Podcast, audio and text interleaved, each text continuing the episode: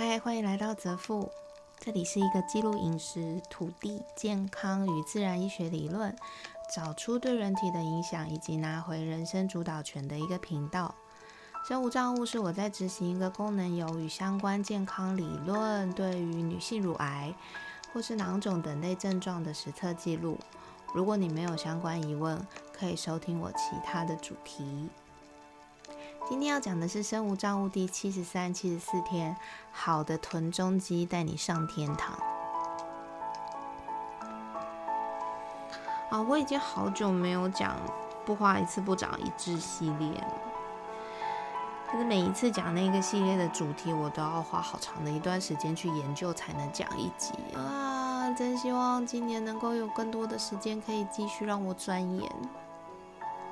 我做得到的。今天这个主题，大家一定要认真的记下来，因为这是我亲身经历，但我相信对所有人都是受用的。在还没有决定要进入实测的两个月前，我因为买了《人生胜利圣经》这本书，但是我却没有好好的看过它。对我其实有非常多书，都还躺在我的书房里。那个时候我拿出来看，看到了一个臀中肌的训练。这里我先跳过为什么，怎么做，先来告诉大家我得到什么结果。还记得前几集我提到一个三级产业的三级产业之旅的事情吗？那个时候我从台南的东区开始出发，走到台南南区，再走到台南中西区，然后再到东区，然后再回到住宿点，整整七个小时，从早上十点走到下哦晚上七点。中间我都没有想要停下来休息，也没有感觉我想要停下来休息，也没有坐着，就是这样一直走走看看，包括走错路，然后逛逛市集等等。正常这样的情况下，回到房间应该会应该会脚很酸，然后想要按摩、抬腿休息，对吧？我没有。我一直在看书，做别的事情，但是就是没有感觉到需要处理我的脚。这表示什么？我完全没有感觉到腿酸。隔天一大早，我五点起床，结果我还弄到一点才睡。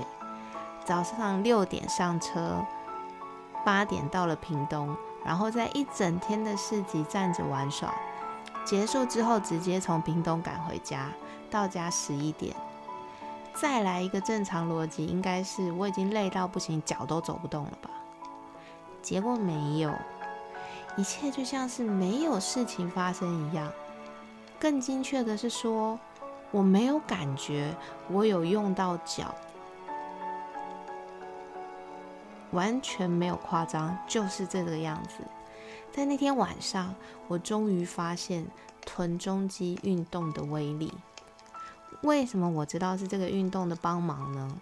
因为这套运动是新加入的，而我还可以清楚的回想到两个月前的几次出游，我都还会感觉到腿酸呢。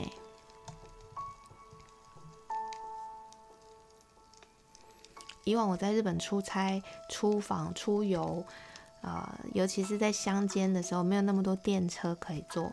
基本上都是用走的，在逛景点跟拜访。每天晚上回到饭店，你都很希望自己能够下半身瘫痪。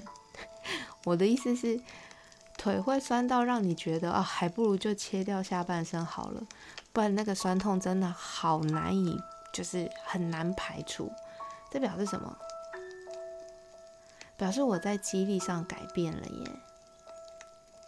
附带一提，臀中肌的训练也会让屁股的形状变得更好看，这对我来说是另外一个小确幸。大部分我们在运动的时候，健身中心以及目前追求的潮流都是大肌的训练，但其实除了大肌，中肌跟小肌也很重要。不过，因为中肌跟小肌很难迅速的在体态上呈现。所以不会是一个速成社会下好销售的点。可是你们知道吗？中肌跟小肌其实是能够保持我们肌耐力较为长久的部位。能够得到一双去哪都走得到、强壮的双腿，应该是很多人的梦想吧。接下来我就跟各位分享这个臀中肌运动的训练动作。同样的，这是一个一开始你会觉得自己根本残废，但练久了你就会成仙的一个动作哦。想想我的成效，有兴趣的朋友真的可以试试看。总共四套。每套做自己能够做到的次数，要以完整不晃动身体为标准的一次。你可以每天每套动作只做一次，但是每一次都要是标准的哦。第一个，身体侧躺在床上，将你的右腿抬起，与你的左腿相差十五公分，将你的右脚脚尖往呃跟你的右腿垂直。然后往床的方向压下，开始上下抬腿，每一下你都要能够差距十五公分，然后再放下来，保持脚尖与腿九十度同时往床的方向压。第二个动作同样也是侧躺，抬起十五公分，然后右脚往前摆出，再往后摆出，维持身体不晃动。高度一样不能低于十五公分。第三个动作也是侧躺，抬起十五公分，脚尖下压，然后维持这个十五公分的高度，右腿开始画小小的顺时针的圆圈。第四个动作跟第三个动作一样，但是是画逆时针的圆圈。这四套动作做了之后。翻过身来，左腿同样再做四套。坦白说啊，第一次做的时候，我真的觉得自己超废，晃到跟钟摆一样，完全撑不住自己的身体去控制我的肌肉。但现在我可以每一套都做三十次标准，然后再像残废一样躺下。这套基这套动作基本上到现在我还是会觉得，哦天哪，怎么这么酸？但它是有用的。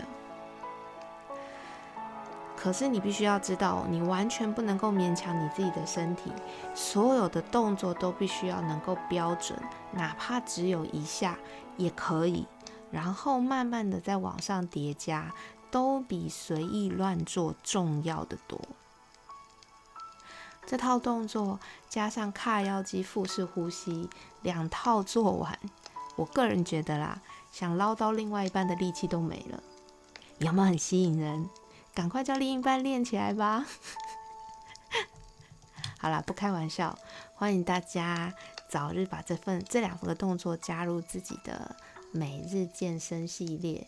等疫情结束，我们都能够在日本健步如飞。好啦，今天先到这边喽，拜拜。